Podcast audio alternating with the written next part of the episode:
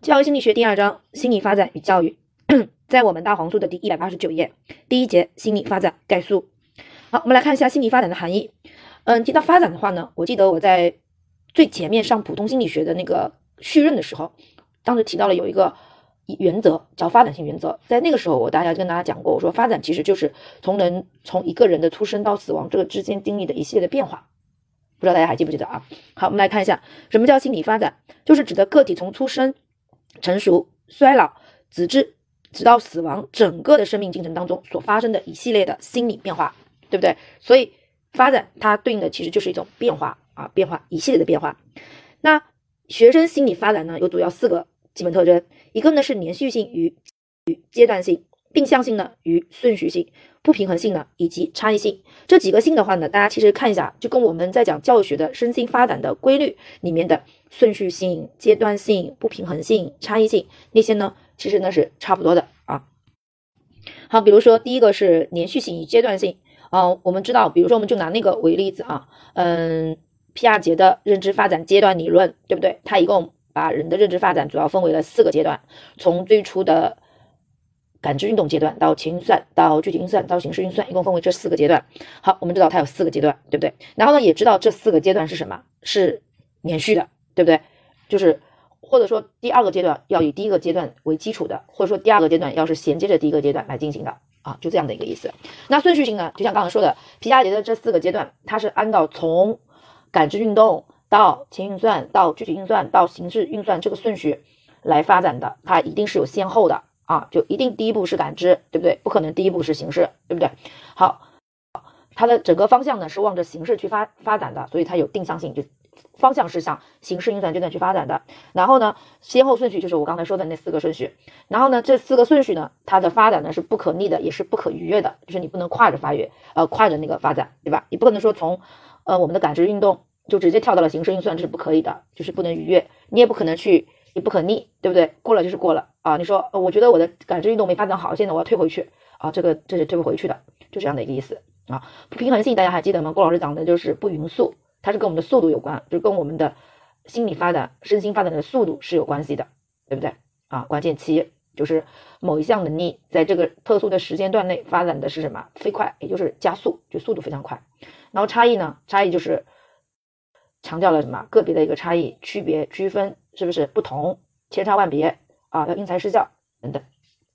好，然后呢，这边呢是一个阶段啊，就是我国的心理学家啊我们整个人的心理发展划分大概八个阶段啊。我们重点看一下啊，童年期，童年期呢是六到七岁到十一到十二岁，差不多就对应于我们孩子的小学阶段，对不对？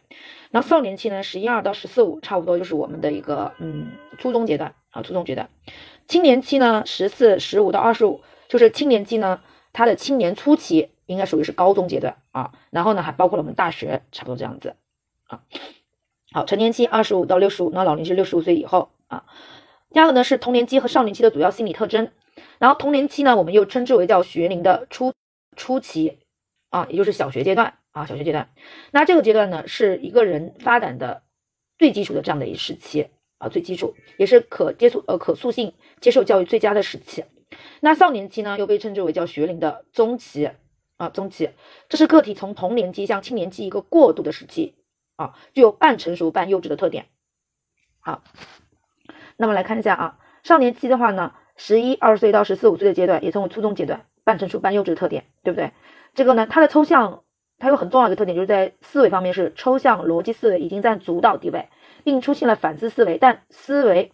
但抽象思维仍然在一定程度上需要以具体形象作为支柱。其实这个我我好像在前面也提到过，是不是啊？然后我们的童年期呢，主要是以形象象思维为主的。童年期一般是以形象思维为主，是不是？然后呢，是从形象思维向抽象思维为主导的一个过渡啊。这在前面都说过。好，然后少年期他的道德的行为会更加自觉，能够通过具体的事实概括出一般伦理性的原则。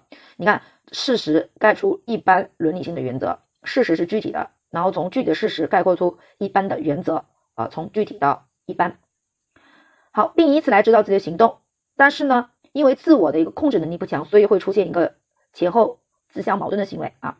这是我们的一个少年期啊，初中阶段处于是一个童年向成向青年的一个过渡阶段，所以它会出现半什么半什么的一个状态，半成熟半幼稚啊。青年初期呢，相当于是我们的高中阶段，就个体呢，不管在生理上还是在心理上或者社会性上，都已经向成年人开始接近了。所以呢，这个时期的我们的抽象思维呢，也是从经验型向理论型转化啊，从经验型向理论型转化，开始出现了叫辩证思维啊。所以大家会发现，我们在高中的时候会学一门学科叫做哲学，是不是？哲学啊，那就是因为我们有辩证思维，所以我们能够理解哲学当中的对立统一、辩证，对吧？好，然后道德感、理智感与美感都有深刻的发展。道德感、理智感、美感属于是我们的情感的三个类型。啊，属于普通心理学情感，情感就被分为了道德感、理智感和美感啊。好，第三个是心理发展的教育含义，这里面有一些概念我们要知道。第一个呢是学习准备，什么叫学习准备呢？它指的就是学生原有的知识水平、水平或心理发展水平，注意是原有的、原有的知识水平或心理发展水平对新的学习的一个适应性啊。也就是说呢，学生在学习新知识时，那些促进或阻碍学生的个人生理。心理发展的水平和特点，好，它呢是一个动态的发展过程，不仅仅会影响我们新学习的成功，而且呢也会影响学习的一个效率啊，这就是一个学习准备，是学习准备准备，那肯定是为新的学习而做准备。那你拿什么为新的学习而做准备呢？那肯定就是你原有的知识储备，或就是你原有的知识水平和你的心理水平。好，好，关键期。关键期呢，我们其实是在不平衡性里面会提到关键期，对不对？在不平衡性里面会提到啊，它是奥地利呃是生态学家劳伦茨所提出的这样的一个概念。他其实是在观察鸟类的时候发现的，就是嗯，小鸡也好，小鹅、小鸭也好，会在出生后很短的一一段时间内呢，追逐自己的同类。就如果说呢，他错过了这段时间，便很难再学会此类行为或应刻自己的母亲。对不对？所以呢，他认为这个时期呢，就是幼禽认识并追随母禽的一个关键期。后来，发展心理学家就将动物的这种关键期概念引入了儿童行为学习的研究领域，认为儿童心理发展同样存在着关键期啊。所以呢，关键期呢，就是这样一个个体在生命在早期的生命当中啊，个体早期生命中一个比较短暂的时期啊，早期的生命当中一个比相对来说比较短暂的时期啊，在此。在此呢，在此这个期间呢，个体对某些刺激而言呢是非常非常的敏感的。如果呢过了这时期呢，同样的刺激对它影响就会很少，甚至于是没有影响啊。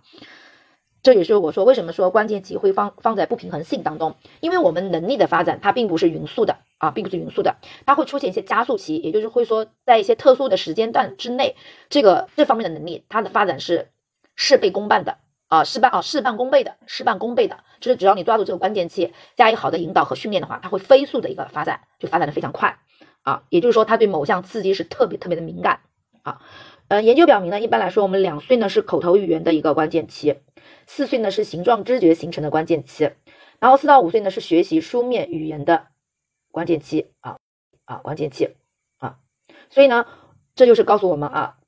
我们一定要好好的抓住孩子的一个关键期，及时的进行适当教育，就可以收到一个事半功倍的效果啊。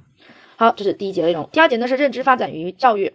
好，认知发展阶段理论是皮亚杰的，这个在普通心理学当中呢，其实我们已经学过了啊。我们稍微再简单复习一下。感知运动阶段呢，它的一个特点主要是感觉和动作的分化，思维的萌芽，还有一个就是客体恒存，对不对？客体永久性，客体恒存。好，前运算阶段呢是两到七岁。这个时候呢，孩子开始使用符号来表征事物了啊，因为孩子两岁不是口头语言的关键期嘛，刚刚说了，开始使用符号，这个符号主要指的就是语言符号啊，语言符号。然后呢，是范宁认认为一切事物都是有生命的啊，所有人都应人都应该有相同的感受，就自我中心的嘛，一切以自我中心的嘛啊。然后认知活动呢，相对来说呢是具体的啊，具体的啊，就是不能够进行抽象的运算思维，还有一个就是思维是不可逆的啊，不可逆的。然后具体运算阶段啊。它的一个很重要的特点就是守恒啊，守恒，因为出现了思维的一个可逆。刚才我们才说过，前一段阶段是不可逆的，到我们的具体运算阶段就思维可逆了啊，掌握了一个守恒啊，守恒。好，然后呢，皮亚杰通过实验就发现，孩子他一般来说是怎么来达到守恒的？一般是有通过三种的这样的途径。第一种呢，就是同一性论断。什么同性论断？就是孩子认为这个水，它是用那个水做实验的啊，用那个水来做那个守恒实验的，得出这个液体守恒嘛。也就是说。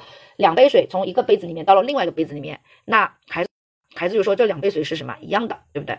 好，那孩子就会认为说，因为没有增加水，也没有拿走水，对不对？所以这是同一性，他们还是同一杯水，应该就差不多这个意思啊。反正郭老师就这么理解的。我这杯水到另外一个杯子里面，它还是那杯水，水没有变化啊，就同一性论断。好，因此它们是相等的。还有一种呢是互补性论断，虽然你的杯子发生了变化，从高高的细细的变成了矮矮的粗粗的，他们认为呢是宽度的增加补偿了高度的下降啊，高度下降了，但我宽度增加了，这之间产生一种什么补充？啊，这是第二种论断。第三种呢，就是可逆性，就他们认为说可以将其中一个杯子的水再倒回原来的杯子当中，因此是相等的。哎，我可以从一个杯子倒入另外一个杯子，那我还可以倒回去啊。所以他们是通过这三种的形式达到了一个什么守恒啊？好，第第二个呢是也获得了长度、体积、重量和面积的一个什么守恒。好，具体逻辑思维，注意一下，这里面出现的有逻辑思维，但是是具体逻辑思维啊，具体逻辑思维。好，然后还有序列化啊，序列化就是可以进行排序啊，可以进行排序。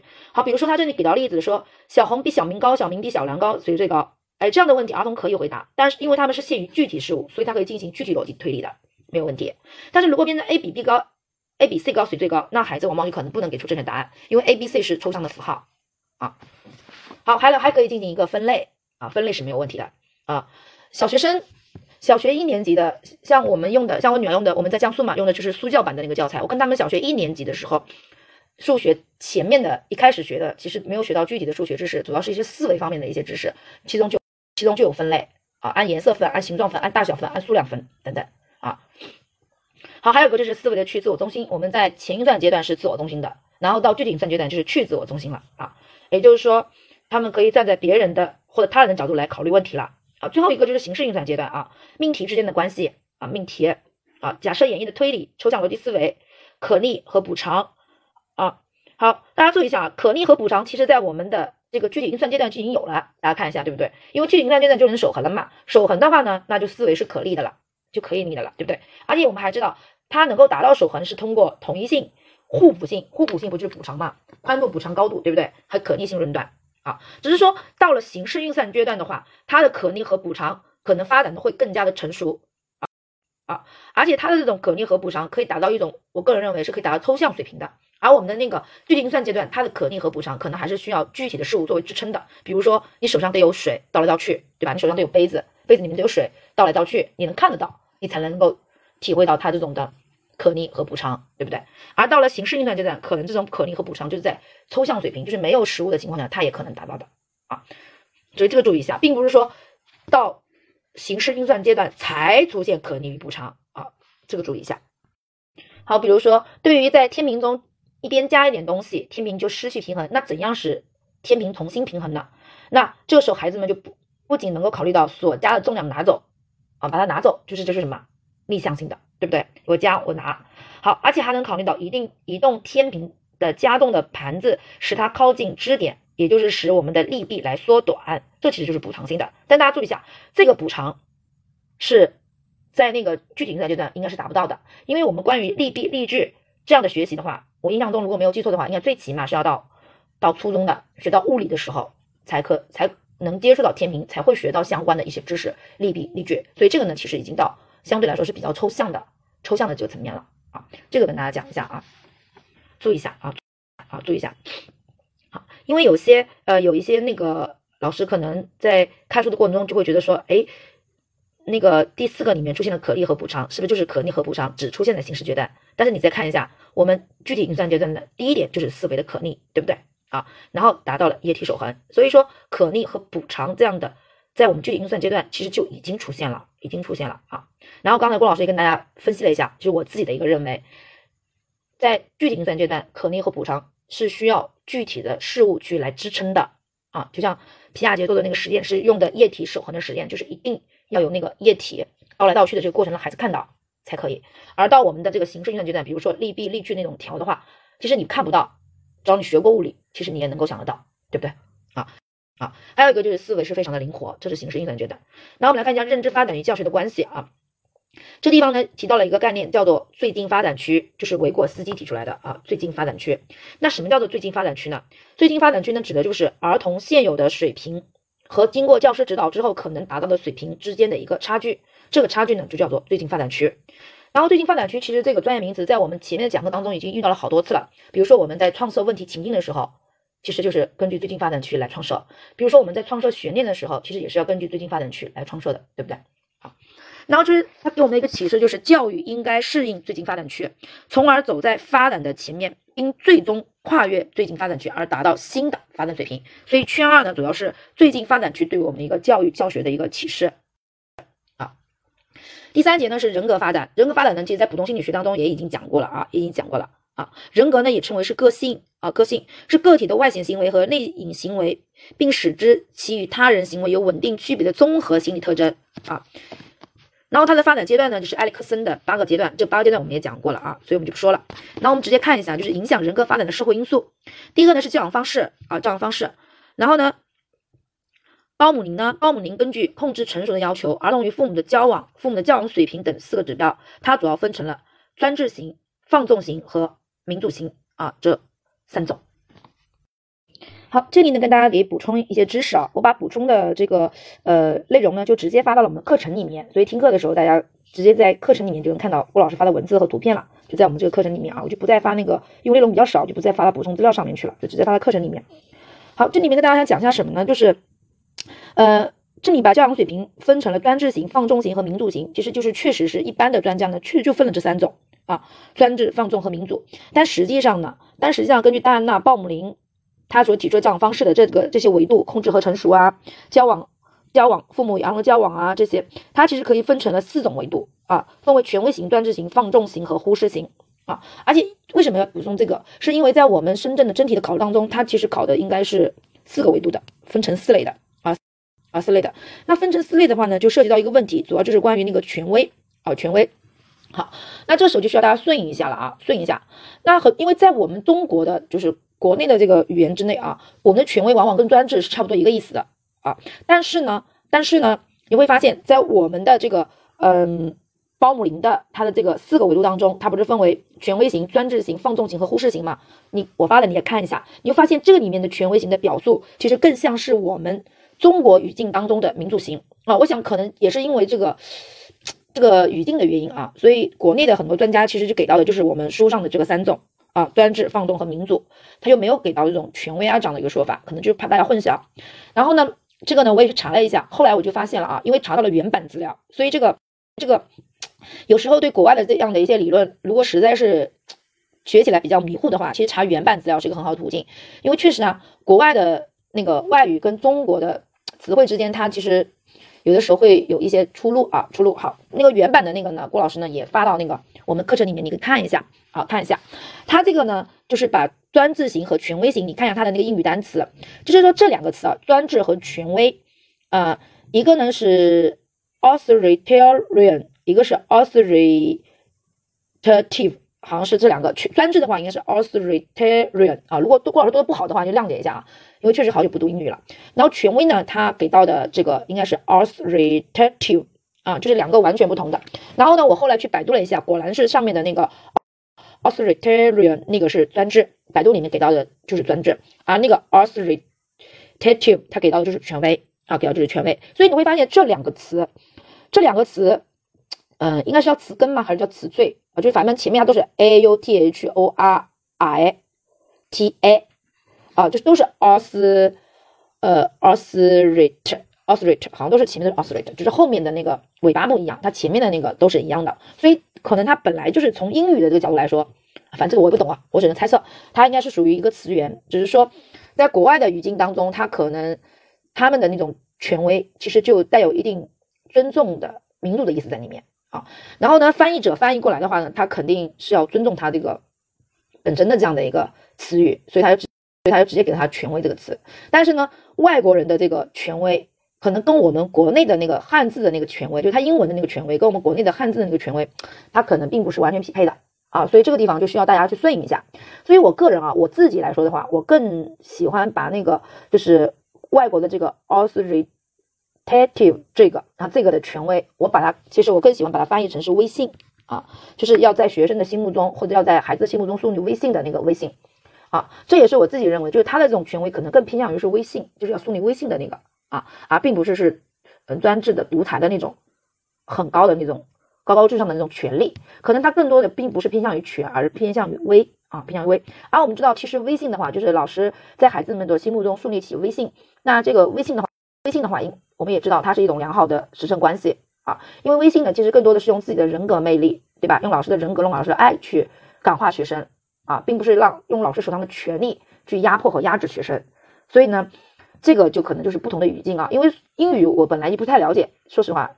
啊，也也不太懂，也不是研究英语专业的。然后呢，只是根据他这样的一个原版资料啊，知道了他有这样的一个这样的一个，就是一个一个词的那个词的那个意思。反正自己看一下就知道了。那个原版材料我也发了，你自己看就明白了啊。所以郭老师也不容易，为了讲一个心理学，还要去找，还要把英文也得扯上啊。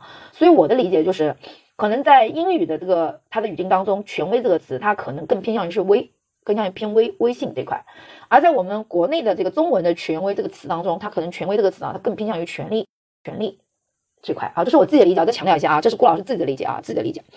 好，那我们现在的话呢，就是需要自己顺一下啊，顺一下。也就是说，你在面对题目的时候，你可能会遇到三种的分类，也可能会遇到四种的分类。那如果你遇到四种的分类的时候呢，那你就要小心一点。那这个里面的权威，很可能就是我们中国语境当中理解的民主的意思啊。所以呢。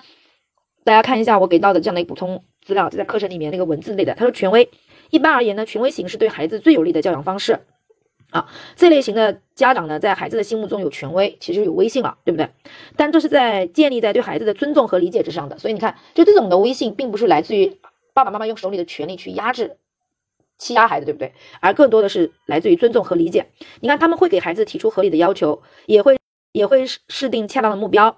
啊，但同时呢，也对孩子行为进行适当的限制啊。我个人理解，这样子应该就是一种以爱相济的啊。我既爱你、尊重你，同时呢，也会对你严格要求啊。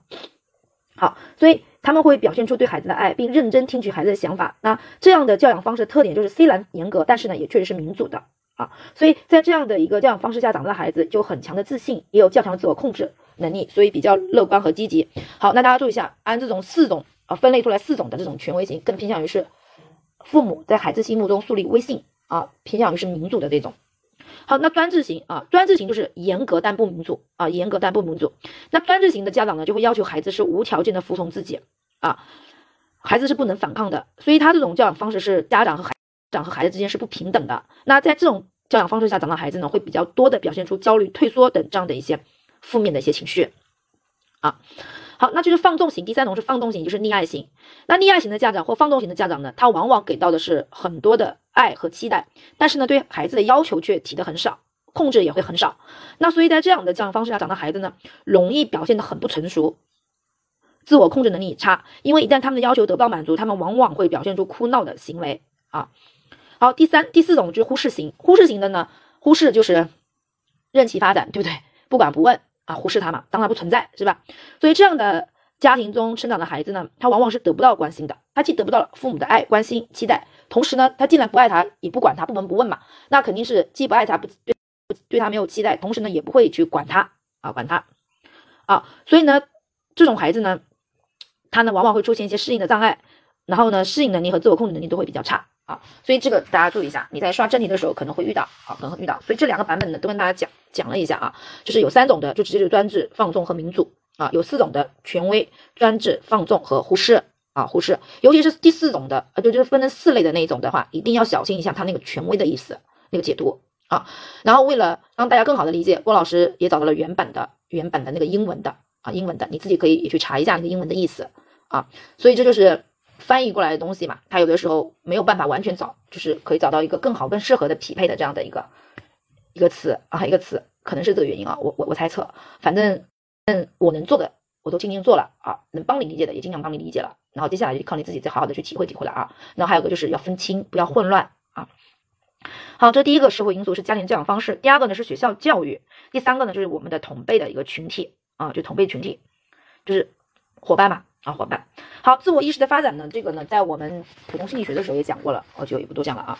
第四节就是个别差异因材施教，这里面呢讲到学生的认知差异及其教育意义啊。什么叫认知过程？就是学生借以获得信息、做出计划和解决问题的这样的一个心理过程。这里刚刚提到了一个叫认知方式，或者叫做学习认知风格啊，认知风格。其实呢，在我们的那个教学技能里面讲到过学习风格的啊。就是什么具体序列型、具体随机型那个啊。这这里面认知方式、认知风格意思基本上是差不多的啊，差不多。他说是指个体在知觉、思维、记忆和解决问题等认知活动中，因为我们知道知觉、感知觉对吧？思维、记忆和解决问题，它都属于是认知活动。好，加工和组织信息时所展现出来的独特而稳定的风格，既独特又稳定啊。那学生间认知方式的差异主要表现为有场独立型、场依存型、沉思型、冲动型、复合型和发散型等方面。好，那我们来看一下，第一个是场独立型，场独立型的这一对呢，他。场独立型的人呢，他在做判断的时候，往往是利用自己的内部参照，所以他的来判断是来自于自身的一个判断啊，不太容易受外界的因素的一个影响和干扰。那长依存型的人呢，他们在做判断的时候呢，往往是以外部参照，啊，对外部参照，所以他们特别容易受受周围人的，特别是权威人士的一个影响和干扰，善于呢察言观色啊，善于察言观色。所以场独立型，简单点说就是靠自己啊，自己有独立的判断能力。啊，那场依存型的就容易受其他人的干扰，尤其是权威人士的影响。好，第二个呢是沉思和冲动型，沉思和冲动型的反应标准是反应时间与精准性，大家注意一下，一定是两个标准要有，是反应的时间与精准性。好，那一般来说，沉思型的人呢，就是当老师抛出一个问题啊，他的反应的时间花的时间可能会比较久，但是他他给到答案往往也是正确的，所以这样的人我们称之为是沉思型。那冲动型的人呢，他的反应速度很快。啊，老师问题一问，他就立马举手回答，但是呢，往往可能会是错的，啊，因为他没有经过仔细思考嘛，啊，所以它的标准是反应时间和精准性，这两个都这两个都要考虑，啊，那复合型和发散型，这个我们其实讲过，复合型指的就是聚合思维，啊，缩小范围得到唯一的正解，得到唯一的正解或者是最佳的解决方案，我们一般在题干中出现最佳的、唯一的，啊，大家就要知道这可能是复合型，好，而发散型也就是我们的发散思维，讲的是多种。可能的答案，寻求的是多种可能答案，一题多解啊。然后第三个呢是智力与智力测验，这个呢在我们普通心理学当中也给大家讲过啊，也讲过。好，然后我们来看一下第五个认知差异的教育意义，大家注意一下，认知方式或者认知风格是没有好坏之分的，因为我们刚刚从定义里面也知道，它是一种人在认知活动中所展现出来的独特而稳定的风格。你说风格有什么好坏嘛？对不对？那风格只是一个人的认知加工的一种。的一种偏好，对不对？所以它没有什么好坏之分的啊，它只是表现的是学生对于信息加工的这种方式的一种偏好而已，所以没有好坏啊，没有好坏，所以记住一下啊。如果你的题干中出现了什么什么型比什么型好，那这种答案肯定是什么错的啊，错的。那应该呢，就是我们应该是创设适应学生认知差异的教学组织形式啊，要适应学生的认知差异，好，采用适用认知差异的教学方式，努力使教学能够实现一个个别化啊。还有一个就是。运用适应认知差异的教学手段，就是我们要去适应学生的认知差异啊，认知差异。好，圈五大家注意一下，就是关于智力啊，智力呢它并不影响学习能否发生，也就是说学还是不学，这个跟智力没有关系，也就是智力高的人他可能不也不学习，对不对？但是呢，智力的高低它会影响我们学习的速度、速度、数量，就学习快、学习慢、学习多、学习少，以及巩固的程度和学习的迁移，这是会影响的。但是学习发生不发生，智力是影响不了的啊，这里影响不了的。好，第二个呢是关于性格。性格的话，我们都知道它是属于个性的核心啊。这个我们在讲性格的时候也都提到过啊，也都提到过。好，性格是人格的核心啊。像性格的差异，从态度、理智、情绪和意志这四个方面，我们也提到过。类型，比如外倾和内内倾的，从它倾向就外向和内向的，独立和顺从的，都是很好理解的。那一样，就是性格差异的教育意义就在于，性格呢也不会决定你学习是否发生。比如说你的性格外向还是性格内向，它不会影响到你学不学，但是呢，它会影响到你学习。影响学生的学习方式，这是会影响的啊。好，那我们第二章的内容也到这边结束了啊。因为第二章的很多内容，其实在我们前面的普通心理学里面都已经都已经讲过了啊，讲过了，所以呢，我们就不再赘述了。好。